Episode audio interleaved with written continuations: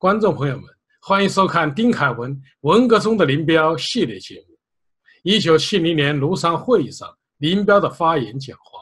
中共官方解释为林彪想当国家主席，急于篡党夺权，未经毛泽东的同意，擅自在会议上率先发难，以天才论为幌子，为自己抢班夺权做舆论准备。历史的真相是什么？为什么林彪要对张春桥发难？为什么江青集团感到了灭顶之灾？观众朋友们啊，大家好，欢迎来到啊林彪系列节目啊。今天呢，跟大家谈一谈这个庐山会议与林彪。那么在谈到这个问题的时候呢，我们要先跟大家谈一谈为什么这个庐山会议上。会发生一场非常激烈的一场斗争，啊，大家知道啊，这庐山会议呢是在一九七零年八月份在庐山召开的，啊，叫做这个九届二中全会。那么中共九大呢是在一九六九年四月份召开的，那么从一九六九年四月到一九七零年八月，这也不过就是一年零四个月左右的时间。那么中共九大呢被毛泽东号称是。啊，团结的大会，胜利的大会。但是仅仅过了一年多，中共高层呢就发生这么激烈的这个斗争，甚至于被毛泽东呢称为是这个大有炸平庐山呢，停止地球转动之势。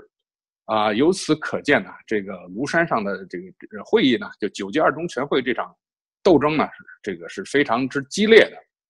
那么，为什么在短短一年之内？中共高层就发生了这么重大的这个分裂事件，这么激烈的斗争事件，那么原因何在呢？那么我们首先要看到啊，这个中共现在的官方的这个史书呢，啊，把它说成是这个林彪和江青啊两个反革命集团的这个争权夺利，那么把他这个斗争的这个形式呢，这种方式呢，说的是非常之之简单，好像是他们这两个。反革命集团这个因为这个权力斗争，这个所以呢就导致了这个庐山会议上的斗争。啊，这种说法呢当然是一种非常啊非常简单化的、脸谱化的一种说法。所以呢，我们有必要呢把它这个这一年六九年到七零年这一段的这个啊这个过程呢，跟大家简单的这个呃讲述一下。那么九大呢是六九年四月份召开的。那么完了以后呢，就选出一个这个新的这个中共中央的领导机构。那么很快呢，这个六九年五月份呢，这个毛这个周恩来呢就代表毛泽东啊，在这个中央政治局常委会上就宣布了，说呢中我们现在呢这个中央呢就不设这个书记处了，啊，那么由在京的部分政治局委员处理中央的日常工作，这个呢。这个宣布看起来是呃顺理成章的，也很，这这也很也很正常。但是呢，它实际上呢已经就改变了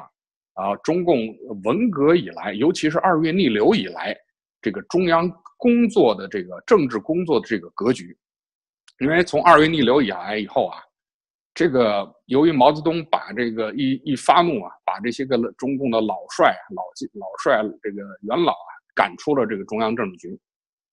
所以呢，就形形成了一个什么局面呢？形成了一个由中央文革小组啊来领导中共高层运作的这么一个事实啊，也就是说不明不白的就把中央政治局啊，把中央这个书记处把他们的工作都停止了，那么由中央文革小组来搞一个中央文革碰头会啊，来这个控制中共的高层的政治运作。那么这么一来呢，实际上的这个权力呢？实际上就交到了江青手里了，啊！但是九大呢召开以后呢，这个中央文革小组啊，并没有并没有存在，继续存在下去，反而呢是销声匿迹了。那么中共高层的这个政治的权力呢，集中到哪儿了？实际上集中到周恩来的手里来了。也就是说呢，由周恩来这个主持中央政治中央政治局的这个日常的工作，就没有江青什么事儿了。那么实际上呢，周恩来的权力呢得到了这个这个这个充分的加强。周恩来集什么集总理、呃书呃这个总书记和半个国家主席的这个职权于一身，啊，周恩来的权力呢反而是大大的加强了，啊，而且呢，呃，周恩来呢得到了这个这个中央军委，得到了这个黄屋、李秋、林彪他们的这个大力的支持，就形成了一个新的这种新的局面。那么，在这个新的这个权力格局里面呢，呃，原来中央文革小组的这几个人呢，呃，基本上就没什么太多事儿可干了，因为你不搞运动了，那么这政这个政治都回归这个常规了，回归理性了，那么要搞经济建设了，那么当初的这个率领造反派冲冲杀杀、到处抢班夺权的这种事情不会再发生了，所以呢，就没江青什么事儿了。江青干点啥呢？虽然也是政治局委员，但是呢，只能是搞点什么样板戏啊，在他的这个在姚文元的这个张春桥他们控制这个文宣的这个部门里，搞点这种啊这种不太呃不太重要的这种这种工作。所以呢，这么一来呢，呃，显得这个江青就觉得他自己这个大权旁落了。本来他是这个这个中他有这个中央文革小组，是一个这个行使这个。职权的可以呼呼呼风唤雨的这么一个衙门，结果呢，这个中共九大开过以后呢，他觉得说我们这个在前在前台，这个冲冲杀冲冲杀杀，这个打败了这打垮了这个刘少奇这个修正主义集团，结果九大开过以后没我们什么事儿了，这个权力呢反而集中到周恩来，集中到军委办事组，集中在黄屋、李秋他们这些人手里来了。那么，这个虽然江青啊、张春桥啊、姚文元呢也是政治局委员，但是呢，都是不是这个控制这个实际权力的这个核心的这种人物。所以呢，这么一来呢，这个江青的这个问题呢，就突出起来了。这个突出起来以后呢，啊，这个由于他们心中不满，所以呢，就开始呢。在这个中央政治局的这个会议上呢，就开始搞一些个抵制性的活动，比如说啊，这个开会的时候，这个经常是迟呃迟到啊、晚呃早退啊，啊或者根本就不来啊，制造了很多这种啊很多麻烦，就是给周恩来这个工作呀造成很多这些个呃造成很多不必要的这些个这个事情。但是呢，由于这个周恩来呢，他这个人呢是比较。圆滑的人，所以基本上呢，是对江青呢，他们采取的是这个呃纵容，这个忍让啊，就是这个，反正就是说，你们你们不来也没关系，那么我照样对你们还是比较比较客气的，比较啊，不跟你们发生正面的冲突啊，所以呢啊，这个局面呢就维持了一段时间啊，江青呢就开始对周恩来呢发起了这个。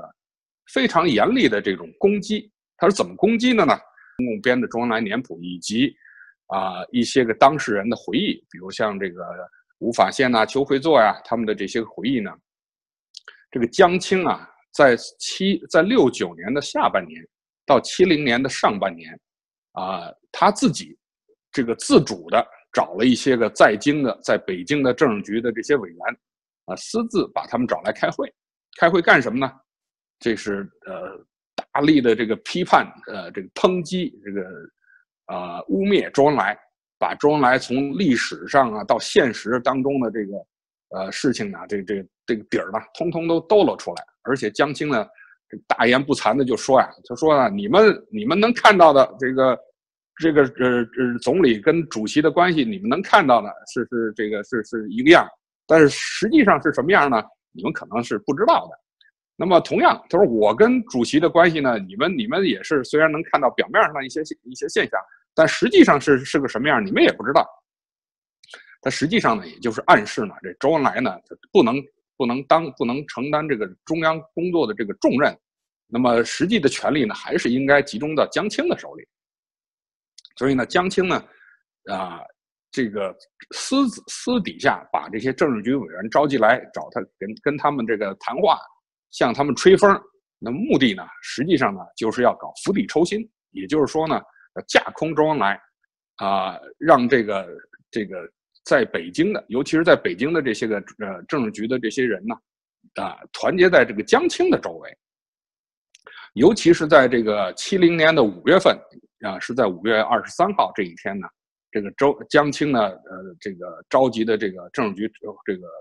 呃委员的会呢。那就是更厉害了，就是在京的有参加的，比如像这个黄永胜啊，呃，吴法宪啊，李德生啊，邱会作呀，啊，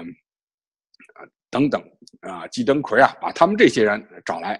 那么把周恩来的历史上的这些个这个所谓的劣迹吧，又是又谈了一遍，呃，肆无忌惮的这个攻击周恩来。那么攻击完了以后呢，啊，当然这个黄永胜他们呢也就听着，听完了以后呢，啊，只是最后的时候，这黄永胜就就说了，说这个江青同志说你你说这些事儿呢。啊，我们呃并不是很了解的，这个，所以呢，基本上没有搭江青的这个茬儿。那么完了以后啊，这个黄永胜他们一转身就去了这个毛家湾就跑到林彪那儿去了，然后就向林彪这个报告了啊江青在会上所说的这些个事情，这些个东西。那么林彪听完了以后呢，马上就。这个让叶群给这个给这个毛泽东那个地方呢打个电话，就说呢，呃，说这个江青在会上这么呃肆无忌惮的这么这么批判周恩来，这种这是这个这是党的纪律所所不允许的，是是是不可以的。所以呢，要就让黄永胜和吴吴法宪呢到毛泽东那儿去告状，同时呢，让这个邱会作呢啊去通知周恩来，把江青在会上讲的这些。这些事情呢，向周恩来做通报。那么，呃，毛泽东这个地方呢，接到了林彪的电话以后呢，马上就说：“那可以，你可以，你们你们就过来吧。”然后呢，这个黄永胜这个带着吴法宪呢，他们几个人就去毛泽东那儿去了，然后就把江青这个会上讲的这一通话呢，向毛泽东做了报告。那么毛听了以后呢，这个没太当回事儿，因为毛呢。他知道这个黄永胜来告状，实际就是林彪来告状。那么，当然他这个毛江呢，这个夫妻店嘛，他他也对江青实际上还是很有很多了解的。所以呢，毛并没有当回事儿，没当回事儿呢，仅仅就是说呀，说哎呀，说江青这个人啊，他就是喜欢呃乱讲话吧。说你们也别太当真，这个你们到我这儿来说一说呢，我就知道了。那但是呢，你们也不要去。呃，不要把这个话呢再往再向外再去传了，说传多了以后呢，对你们也不利。实际上呢，毛呢在这块呢，就是属于那种和稀泥了，而且呢还警告这个黄永胜他们不要大不要把这个小事变成大事所以呢，说说你到我们这儿来，你到我这儿来说一下，我知道就好了，就就就就到此为止了。这是毛的态度。那么邱会作呢，向周恩来做报告呢？啊，周恩来听的时候呢，因为周恩来并没有这几次江青搞的这会，周恩来都都没有参与，所以到底江青搞了些什么手脚，搞搞了些什么活动呢？周恩来也不是非常清楚。那么由这个军委办事组，由这个他们向周恩来做通报的话，这周恩来呢心里还是非常感激的。最后呢，一个劲儿说：“哎呀，还是老同志好啊！”他说：“这个我在这个历史上的这些个事情啊，这个主席那块都是很了解的。”呃，这个呃，林副主席也是很了解的，所以呢，这个周恩来认为呢，只要毛那块没有什么对他有什么不利的情况的话，那么周恩来的地位呢，应该还是比较稳固的。周恩来害怕的是什么呢？害怕就是说呢，害怕江青出面呢是毛受益的，如果不是毛受益江青去搞周恩来的话，以周恩来在。中央执政的这个权力和地位，再加上有军队这方面的支持呢，呃，这周恩来是很难被撼动的。所以江青呢，这个搞了这么几手以后呢，就发现啊，很难很难把周恩来呢从这个这个执政的这个地位把他弄下去。这个江青就觉得很困难。那么江青这一闹啊，这个虽然没成功，那是就换了谁了呢？换了张春桥了。这张春桥是怎么搞的呢？这个张春桥啊，啊，一上来呢就把这个矛头呢对准了林彪了。那他们倒分工倒挺倒挺倒是比较的这个这个这个细致，就是江青出面对付周恩来，那么这个张春桥呢，这出面呢啊攻击林彪。他怎么他怎么攻击呢？他把这个攻击林彪的这个是攻击林彪的对这个解放军的这个指挥权，因为大家知道啊，这个文革当中啊有一个这个非非常这个啊常见的一个这个话，就是说呢，是个中国人民解放军呐，是毛主席是伟大领袖毛主席亲自缔造和和这个领导的，那么由林副主席呢直接指挥的啊八一就为了这个建军节的时候呢。这个张春桥呢，就啊，在这个这这个这个上面做了一个小小的手脚，怎么做的呢？本来约定俗成的讲法都是啊，伟大领解放军是伟大领袖毛主席亲自缔造和领导的啊，林副主席呢直接指挥的。那么张春桥呢，在这个林副主席之前呢，这个话之前呢，加了一个毛主席和林副主席啊，也就是说呢，这个毛主席呢，不光是啊。缔造和领导了，而且是和林副主席呢是共同的直接指挥了。那么这个说法呢，说起来呢是比较这个这个这个这个拗口的，呃，而且呢，啊，不符合中共历来的这个宣传的这种口径，就觉得很奇怪。那么你突然一下把这个改了，是到底是什么意思？啊，所以张春桥做这件事了以后呢，这个陈伯达、吴法宪他们就都反对，说这个事情好像没有必要。那么张春桥就很坚持这件事情。那么最后呢，周恩来就就打一个圆场，说那好，那让把这件事呢，呃，向主席报告。我说这么小的一个事情，那么这个社论上的一句话，加了一个毛主席和这么四个字儿，这么小的事情呢，还要向毛泽东做报告。那么这个汪东兴他们把这事儿报告毛泽东以后呢，这毛泽东呢，这个看了以后呢，就是反正有点不情愿了，就是把这个。就把毛主席和这四个字呢给删了，基本上呢就说呢，张春桥呢这个搞的这个小动作呢就没有得逞啊。讨论这个四届人大这个政府这个工作报告，这个里边呢也有一些个这个过去呢一些个约定俗成的有一些个这个讲法啊，比如说他这些个这个讲法里边有这个以林彪的名义。啊，在这个毛主席这个所谓这毛主席语录再版前言里边所说的这个标准的政治用语，啊，比如说是毛泽东思想是一切工作的什么指导方针呐，啊，毛泽东同志天才的创造性的发展了马列主义啊，等等等等这些个标准的提法呢，啊，张春桥呢，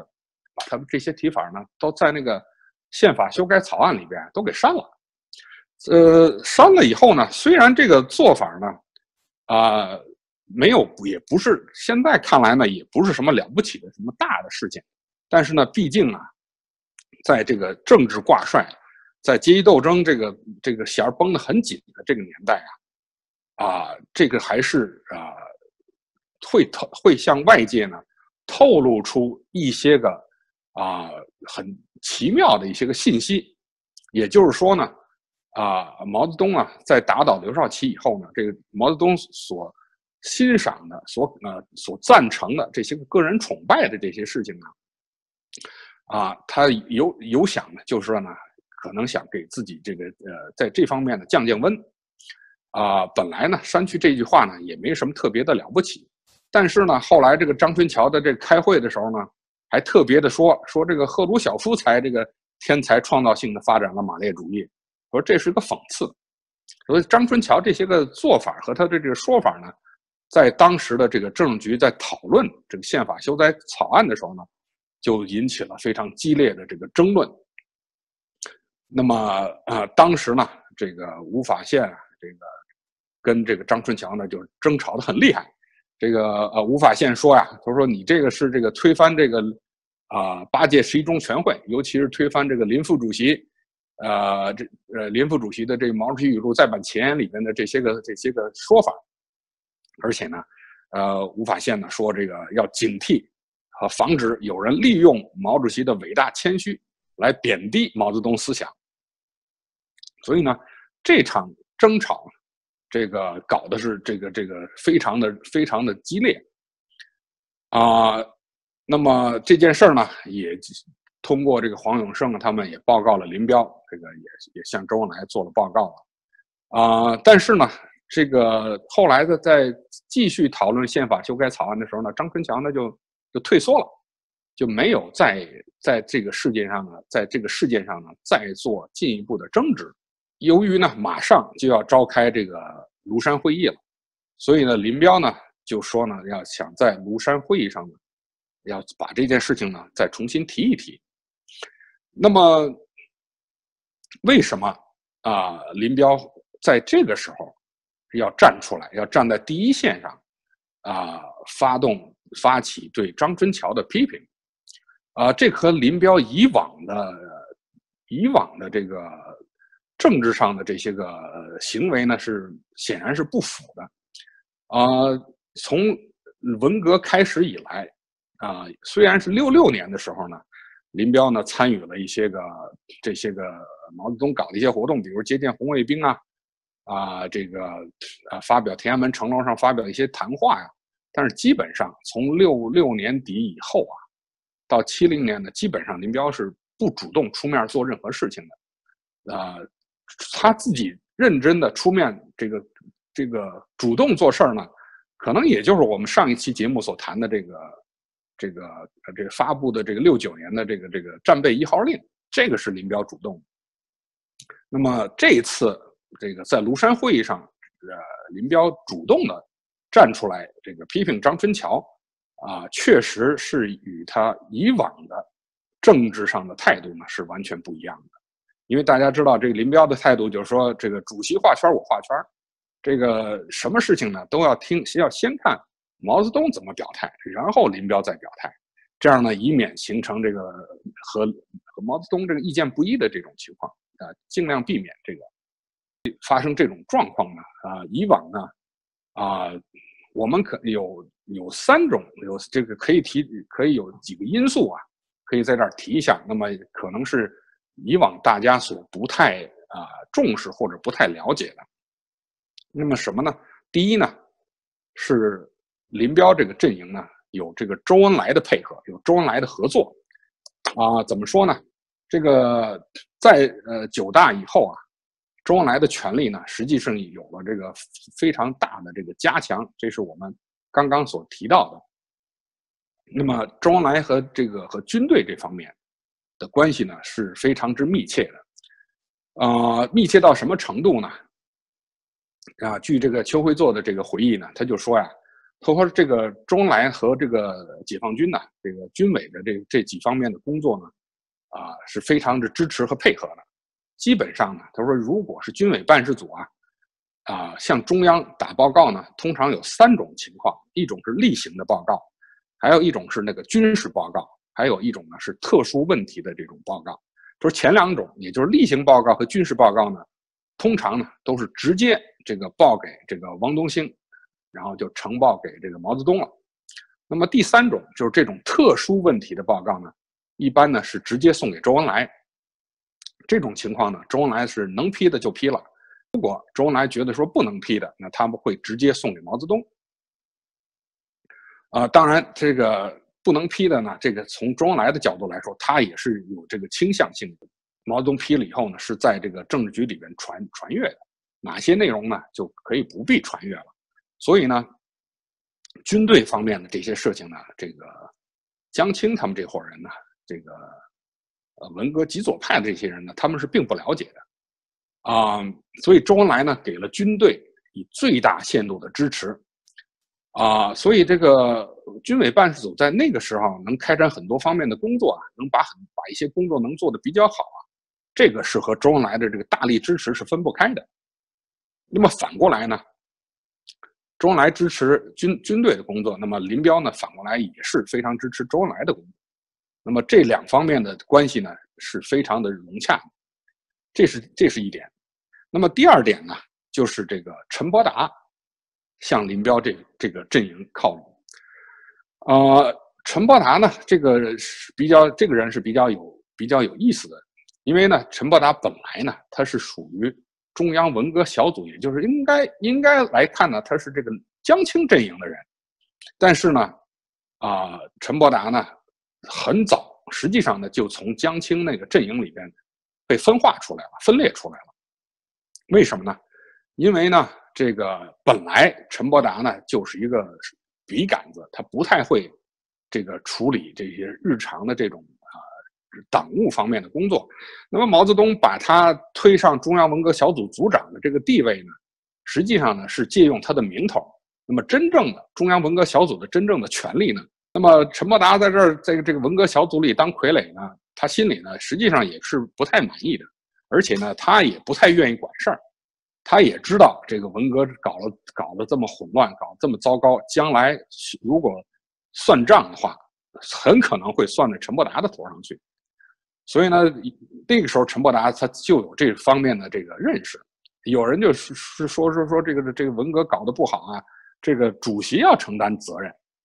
这个陈伯达就说了一句话，他说：“主席是不会失败的，我们是会失败的。”这话说的意思呢，实际上就是说。将来真的出了什么事儿的话，主席呢是不承担责任的，承担责任是我们这伙人，我们是会失败的，将来算账一定会算到我们的头上了。实际上，陈伯达对这个事情早有认识了，啊，而且呢，这个啊，从这个二月逆流那个时候呢，陈伯达的比更倾向于，也就是说呢，跟林彪这方面的军队的事情呢，他是比较支持的。你像这个很多这个文革的这些造反派，跑到这个军队的这个大院啊，跑到国防部门口去这个静坐啊、示威啊，啊，陈伯达出面就把他们劝走。那别人出面没用，那陈伯达毕竟还顶着个文革小组组长这个这个呃这个这个这个头衔。另外呢，在这个啊啊，在这个二月逆流之前通过这个军委八条命令的时候，陈伯达也起了这个很大的作用。你说陈伯达是支持林彪这个中央军委下达的这个八条命令，这是陈伯达所这个支持的。造反派把一些这个军队干部呃抓走去批斗，你像这个呃总后的这个造反派把这邱会作抓到总后大院去这个批斗去毒打，几乎丧命。那么当时林彪就写一个一一个手令啊，要求这个立即释放邱会作。那么陈伯达呢？也在这个手令上签了字，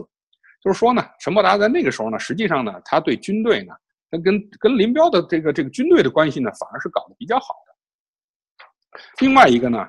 啊，从军队这个角度来讲呢，林彪这边呢都是这个武人，也就是说都是都是扛枪的，都是丘八。那么他们也确实没有什么文人，在这个阵营里面，他们也的确也需要啊。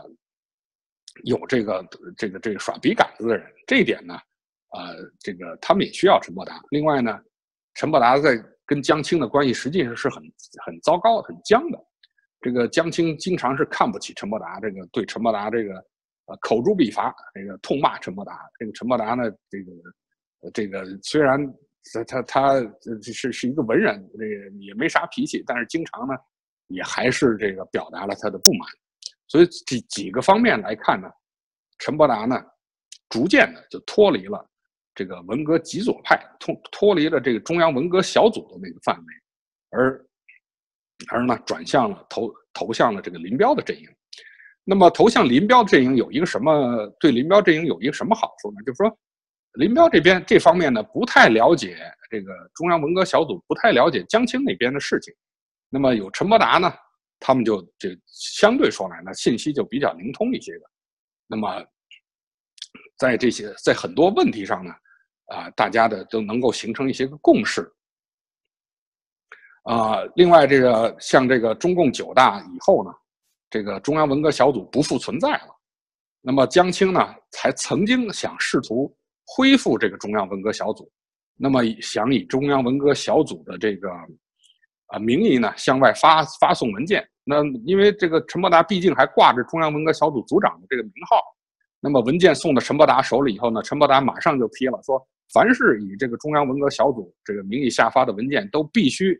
要有这个毛主席的同意。那么这个送到毛送到毛的那儿，送到毛那儿以后，毛就把他给就就就就就放到一边去了。所以呢，由此可见呢，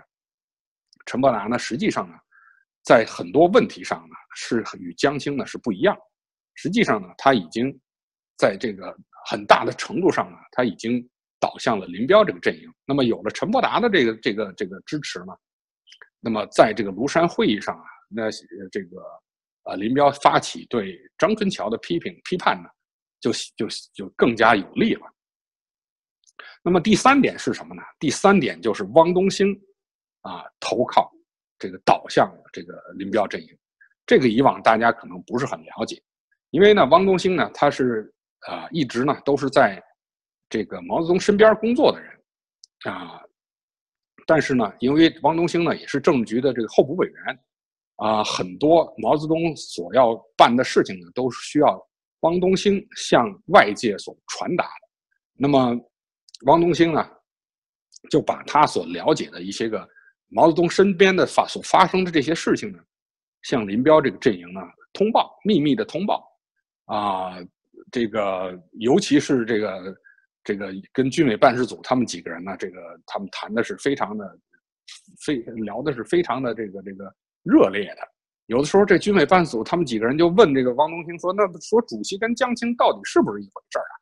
汪东兴说：“哎呀，根本不是一回事儿啊！这个这个主席是很讨厌这个这个江青的，根本连见连见连面都懒得见他，都不愿意见他。这个这个呃，主席对他呢是呃有利用，但是呢，并不是想真的要把要把他这个抬上台面的。所以呢，这个这个汪东兴呢，另外汪东兴跟江青的关系呢也很也也不好。”啊，那么在在这个时候呢，汪东兴向军委办事组，也就是说呢，向林彪阵营传达的这个这个很多的这些个信息呢，让林彪阵营觉得说呢，说说江青在毛子在毛子那边呢，也没什么了不起的啊，所以呢，这个由于有汪东兴的这个合作这个支持，那么从这几方面来看呢，啊，林彪呢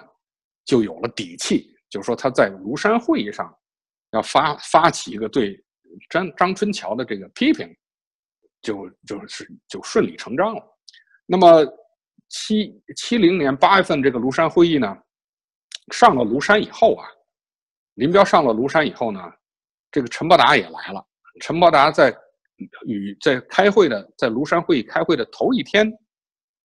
陈伯达呢到林彪住处呢，跟林彪呢。这个做了一番谈话，那具体谈了什么呢？当然现在已经无从查稿了，啊，但是呢，据传出来的这些个信息呢，啊，他们谈了，就是要对这个要在庐山要要在这个会议上呢，要对张春桥呢，啊，发起一些个批评，这大致呢是这么个这么个意思。后来呢，毛泽东呢，在这个庐山会议以后呢。啊，说啊，说这个林彪在庐山会议上讲话呢，没有经过，没有和我商讨过，没有经过我的同意，那么他就突然就突然在会上这这就讲了这么一一番话，这是没有，是搞突然袭击。那么林彪到底是有没有这个在庐山会议上这个谈话，到底有没有经过毛泽东的这个同意？这个方面呢，呃，毛泽东是一家之言。那么后来呢，这个。我们看到的这个陈伯达的这个最后的这个口述回忆啊，这吴法宪的回忆、邱会作的回忆啊，都一致这个证明，在庐山会议开会之前，至少大概有四十分钟的时间，毛林呢，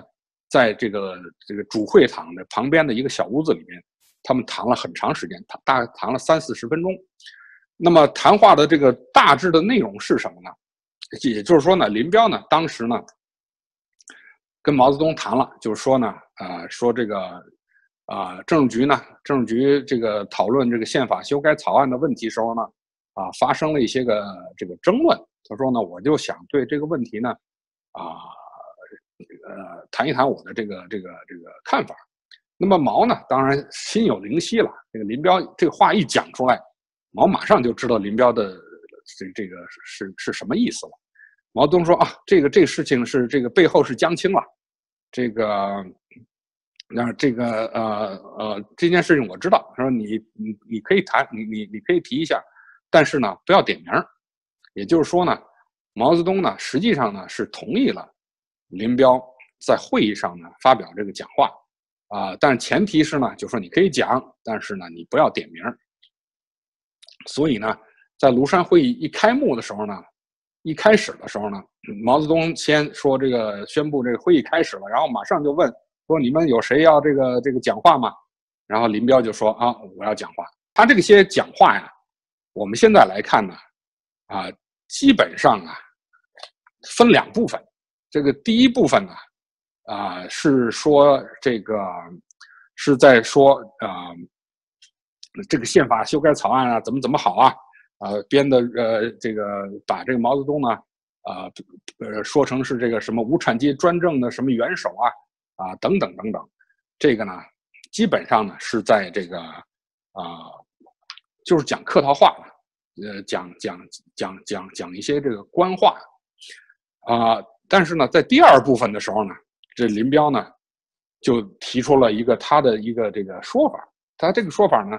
实际上呢，是我们现在来看呢，当时这个林彪的这个这个这个说法呢，实际上呢是非常的、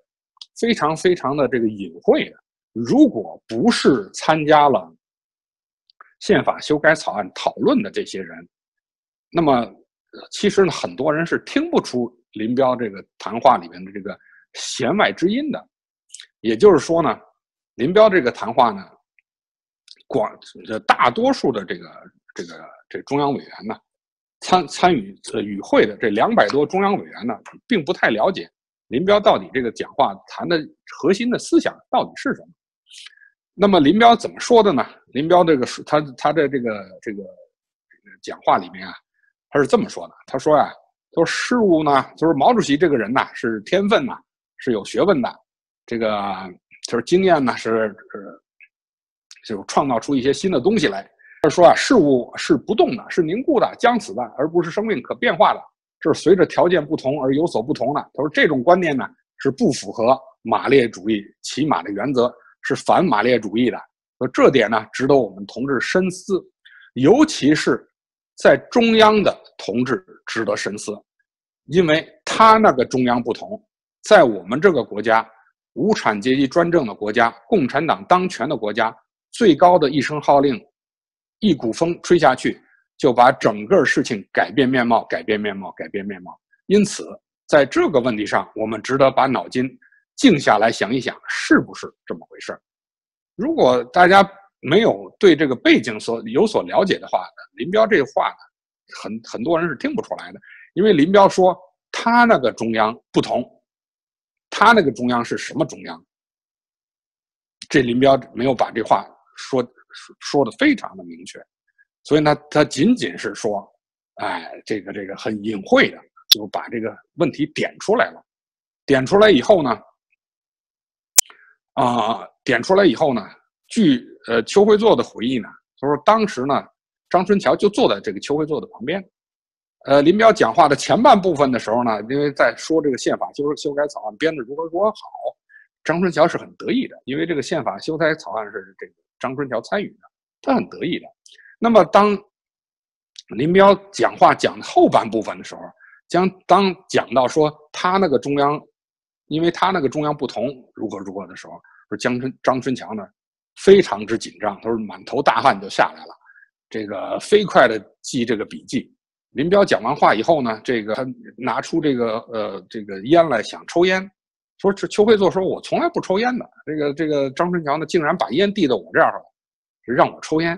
而且呢，他划火柴划好几根都都都都都划不着，就可见呢，林彪这个讲话呀，呃，的确是打到了张春桥了。当然呢，虽然这个虽然很隐晦，但是毕竟呢。林彪的这个地位不一样，林彪他是这个这个上了党章的这个这个中共中央的这个副主席接班人。那么，如果林彪把这个话讲明白了，那么张春桥的这个这个这个政治政治的这个这个这个待遇，这政治地位还能不能维持下去了？这都很难讲了。所以呢，这番讲话之后。形成了这个整个的这个庐山会议上的一股这个强大的批判张春桥的这么一个这个这个这股声浪啊啊！一开始的时候呢，这些中央委员还不太明白。那么这个这个呃这个汪东兴呢，这个还去向这个周呃这个毛泽东去去请示，说说这个说说应是不是应该讨论一下这个呃林副主席的讲话呀？这个。后来还有人是是这个吴法宪，他们是说说林彪这个这个林副主席讲话啊，这个有口音，那很多人还听不明白。他说能不能再放一遍？实际上呢，就是说呢，要想让大多数的这些中央委员呢能够了解林彪到底是讲了什么东西，他背后的意意义是什么。所以呢，这毛泽东也就说，那既然大家说想重听一遍，那再那那就再再放录音吧。所以呢，又把大家召集起来，又放录音。呃，这次这个一放录音，大家都支起耳朵来，都仔细的听，说林彪这个话里面到底在说什么。而且呢，但林彪呢，他实际上呢，他在批张春桥的时候呢，他并没有把他的意图呢告诉给军委办事组的这几个人。那直到林彪讲完话了以后呢，才叶群呢才悄悄的跟这个吴法宪他们说呀，他说这个这个这个首长说的这个这个是指的是这个呃陆定一式的这个人，什么什么叫陆定一式？就是这搞宣传的这 搞宣传的这些个人。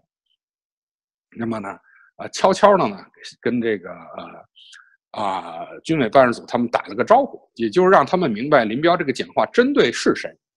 那么陈伯达呢，当然是很高兴的。陈伯达很高兴呢，这个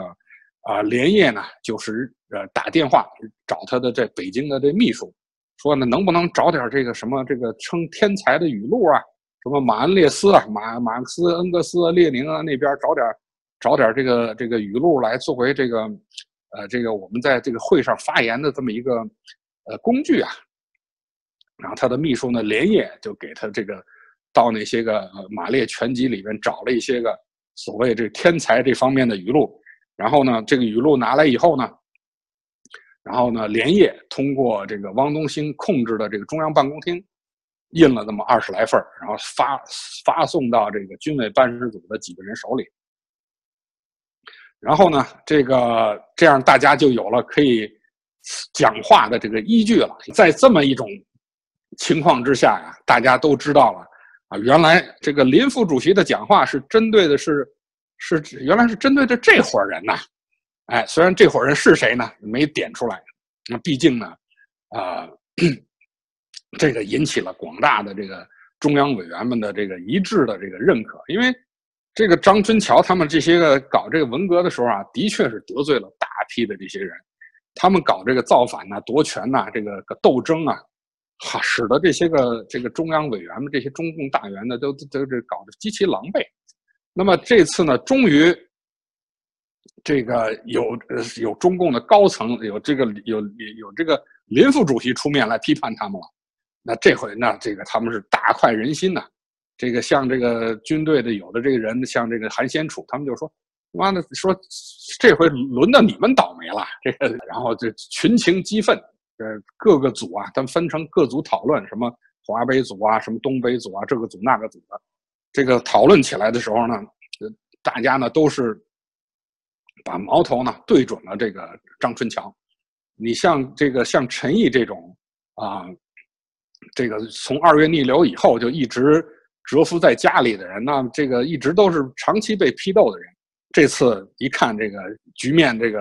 呃，一边倒，陈毅也站出来说：“说说我过去是被他们打到一这个阴沟里边的，这次这个林副主席出面，我要跟着林副主席这继续干革命，哎，如何如何？呃，包括像像这个中共的老干部陈云什么，也都是这个积极的表态。那最积极的是谁呢？最积极的就是汪东兴。这个汪东兴呢，在这个华北这个华北组开会这个这个讨论的时候呢，那简直就是这个。”就是义愤填膺啊，这个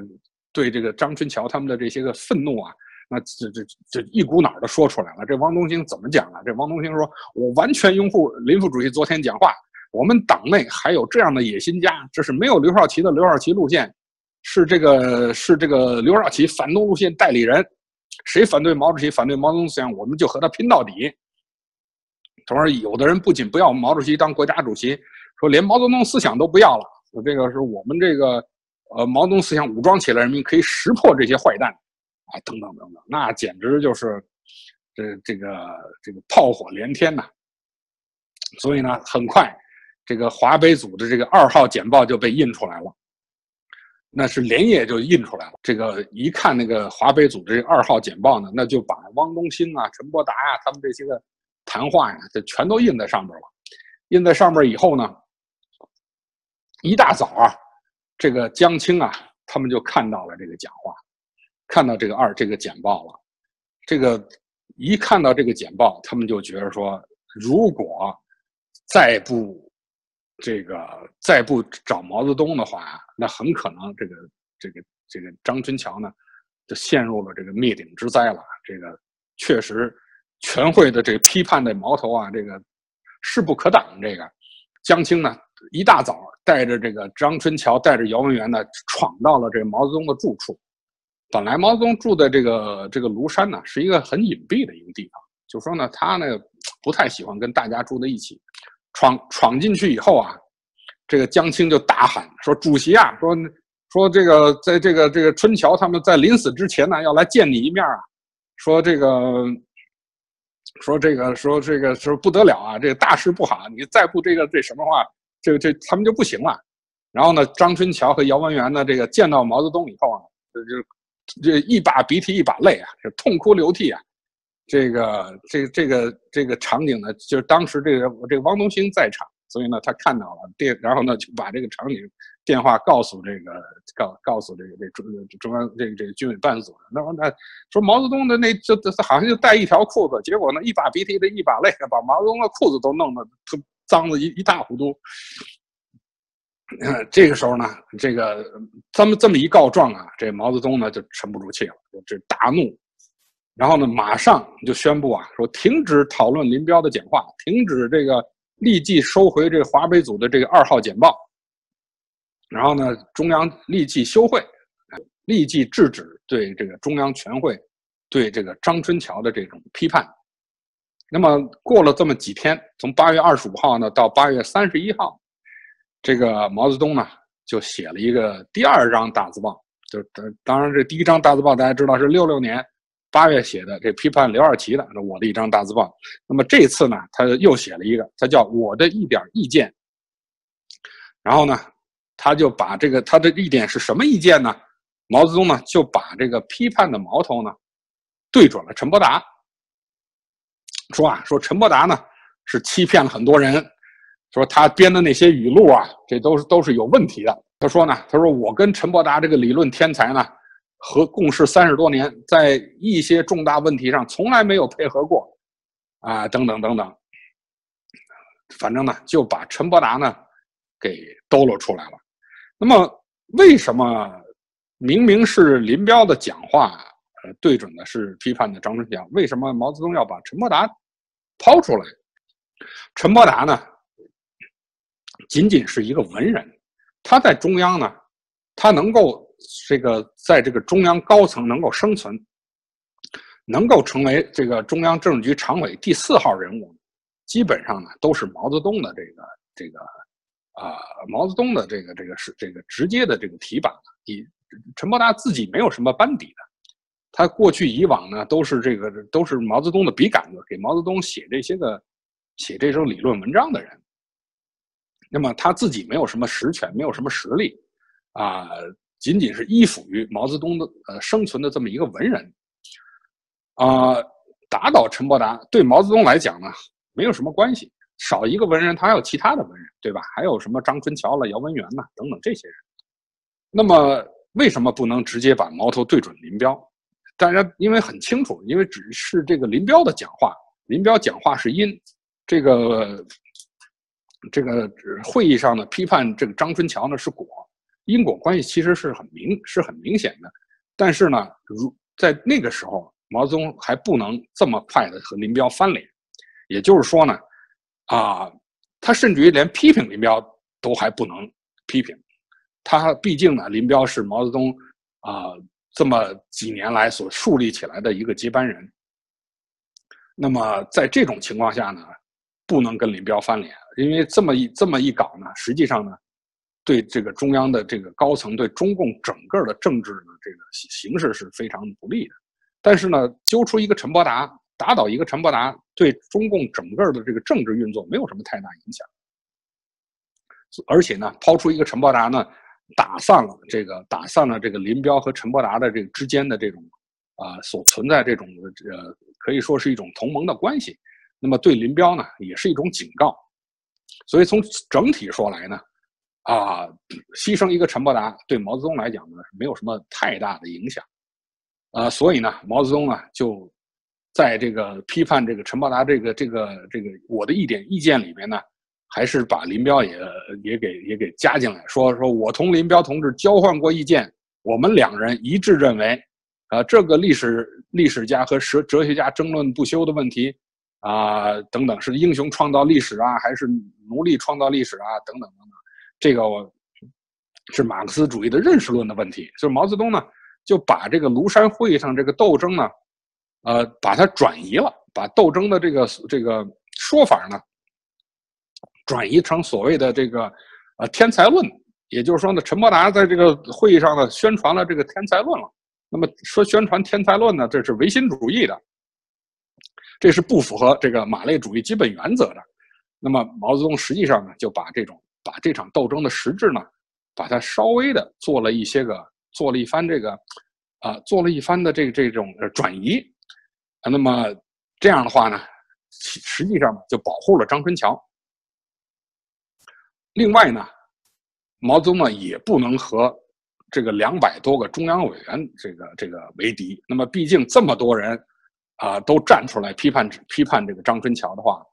他也他只能是说啊，这么多中央委员呢是上上当受骗了。那么上了谁的当呢？受了谁的骗呢？那当然是受了上了陈伯达的当，受了陈伯达的骗。所以呢，毛泽东就把广大的这些个中央委员，呃，把他们划为上当受骗的范围。这样呢，就把这些人呢，从斗争的这个这个漩涡里面摘出来，哎。呃，只是孤立了一个陈伯达，把这个主要主要矛盾、主要这个矛头对准了这个陈伯达。所以呢，在庐山会议这个之后呢，啊，陈伯达呢，实际上呢就被这个，实际上就被软禁了，也不能参加什么会议了。而不仅如此呢，毛泽东还这个秘密的，这个把叶剑英呃找到这个呃找上庐山，让叶剑英呢。去调查陈伯达的这些个老底儿。他陈伯达早年参加革命之前，呃，在什么福建啦，在广东啊，那毕竟啊有过一些个这个有有过一些个活动。那么通过对陈伯达历史问题的调查呢，将来做好这个打倒彻底打倒陈伯达的这么一个这个呃前期的这个铺垫工作。啊，但是林彪当时是什么态度呢？林彪的对毛泽东的这个。这个突然的翻脸呢，一开始呢，他也是没有没有想到的。毕竟，这个毛林呢，过去以往的关系呢，是一直都是比较好的。呃，林彪也没有想到毛泽东突然一下就把陈伯达这个这个这个甩出来，而且呢，这个如此不留情面的这个呃严加的这个严加批判，而且呢，甚至于把陈伯达呢划到了所谓军事俱乐部，啊。因为军事俱乐部这个说法呢，最早呢是啊，毛泽东在打倒这个彭德怀的时候，说这个彭德怀搞了个军事俱乐部，这里边都有哪些人呢？有彭德怀，呃，里边有什么这个黄黄克诚啊、周小舟啊啊那些个人，彭德怀搞了个军事俱乐部。那么这次呢，重提这件事呢。把陈伯达划到一个所谓的投靠了这个军委办事处，投靠军事俱乐部，搞一个军事俱乐部，这个说法呢，实际上呢，啊，隐隐隐隐的呢，也是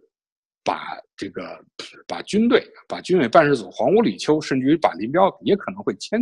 牵扯到这个所谓的军事俱乐部里边来。那么这种说法呢，啊，还是对林彪还是很有威胁的。啊，但是林彪的当时的态度呢是，呃，第一呢是不不改变自己的观点，那么第二点呢是不干扰毛泽东对问题的处理，啊，也就是说呢，林彪的就不讲话了，就是你你怎么处理就随你的便了。这这毛泽东呢说让让这个军委办事组的人到林彪那儿去开个会，呃呃谈谈问题等等等等，这个林彪也是基本也是敷衍了事儿，啊，呃。林彪的态度呢，还是要保护自己的这些个老班底的人。那么周恩来是什么态度呢？周恩来在这个问题上呢，他没有没有卷到这个里边来。周恩来对这事儿实际上看的是很清楚的，他很他很了解毛泽东。也就是说呢，无论是对张春桥批评也好，对江青批评也好，这个都是不可取的，因为呢，以往的这个历史经验值得汲取啊。过去这个二月逆流啊，这些个军军队这些老帅呢，就是因为得罪了江青，得罪了这个张春桥他们，所以才被毛泽东给这个这个呃，才被这个毛泽东这个这个批判，被毛泽东冷遇。那么实际上呢，周恩来看得很清楚，这个这个江江春，无论是江春张春桥也好，江青也好，这是毛泽东的近晚，是不可以随便碰触的。那么。周恩来实际上没有卷到这个斗争当中来，所以呢，周恩来在跟呃军委办事组他们几个人谈话的时候呢，就把这问题点点清楚了，就说呀，说那几个人呢，不是说不能批评，但是呢，你要批评呢，你首先呢，你要得到毛的同意，你这个东西你你越过了毛，你没得到毛的这个同意的话，你就突然搞这么一场这个这个大的这种这种行动，想。想把张春桥的这这给给给整下来，这个是这是不这显然是不明智的，不明智的做法啊。同时呢，这个周恩来呢告诉这个呃，还帮助这个这个呃吴法宪写这个检讨，因为每个人这个这这上了山的人出了问题了，大家都得写检讨。汪东兴写检讨，吴法宪写这检讨。那么这个周恩来还帮着这吴法宪写检讨，而且叮嘱吴法宪说：“你啊。”你要保护副帅，你你别把林林彪给扯进去，哎，等等等等，这个，所以呢，这个周恩来呢，他实际上心里他还是向着这个军委办事组的，还帮着，实际上也是帮着林彪的。那么，所以我们看呢，整个的这个庐山会议啊，基本上就是这么一个这么一个状况。也就是说呢，林彪借着这个开会这么一个时机呢。啊，呃，对这个张春桥呢做了一些批评，但做了一些批评以后呢，虽然他很隐晦，但是呢，引起了广大的这个中央委员、中共高层的领导，整体对这个张春桥呢，文革极左派这一伙人呢，发起这种这种攻击，发起斗争。他的这个这个转向啊，所以毛泽东一开始同意了林彪讲话，但是他也没想到，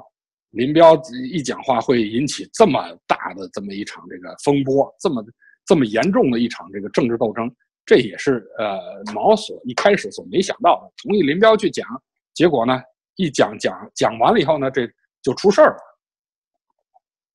所以这个毛泽东呢就只好就牺牲，以牺牲陈伯达为代价，然后呢草草的这让这个结束了这九届二中全会，草草的结束了这个庐山会议，啊，这就是这么一个基本是这么一个过程。本来，这个中央高层有矛盾呐，这个其实也在毛的意料当中。呃，有矛盾呢，毛泽东才好从中控制。这本来这也没不是一个了不起的事情。但关键的问题在哪呢？关键的问题在于是说，如果有某一派突然这个出手要打倒另一派的人物的时候呢，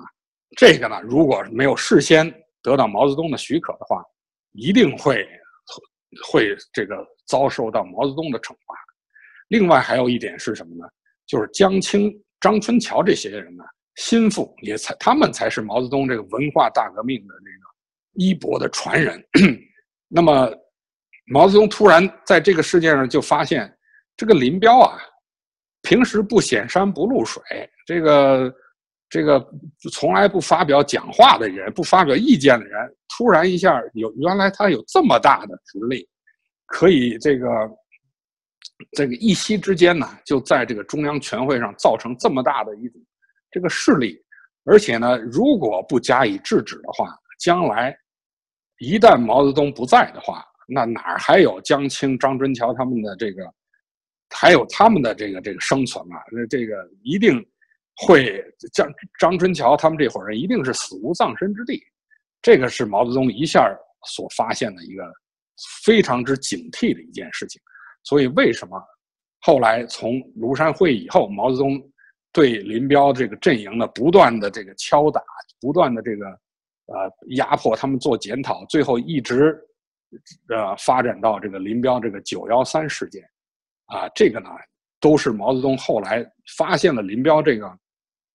这个林彪既既既不是他的。这个思想上的传人，甚至于也不是他的组织上的这个这个这个传人。那么怎么办？那么毛泽东在有生之年一定要解决林彪的问题。那么怎么解决？那么当然几种手法，或或者是像对刘少奇那种呃办法，把林彪打倒，或者呢是采取呃其他的办法，或或以是邓小平方式，不管什么方式呢，林彪已经在毛泽东那儿已经是不受宠了。通过庐山会议，林彪开始走下坡路，所以庐山会议呢成为了林彪的滑铁卢。好，今天的这个节目呢，就跟大家讲到这儿。下一期节目啊，继续跟大家谈林彪事件。好，谢谢大家观看。第二次庐山会议，以林彪为首的军人集团和被文革派全面打压的党政集团联手，利用张春桥的所谓反天才论小题大做，掀起了批判张春桥的浪潮。毛泽东认为，反张春桥实际上就是对文革的清算。毛泽东感到了林彪对他的威胁，于是他从批陈伯达整风入手，将斗争的矛头指向林彪。庐山会议是林彪命运的重要转折点，从此他从人生的顶峰跌落到谷底，粉身碎骨。好，各位观众朋友，今天的节目到此，感谢您的收看，也感谢丁凯文先生。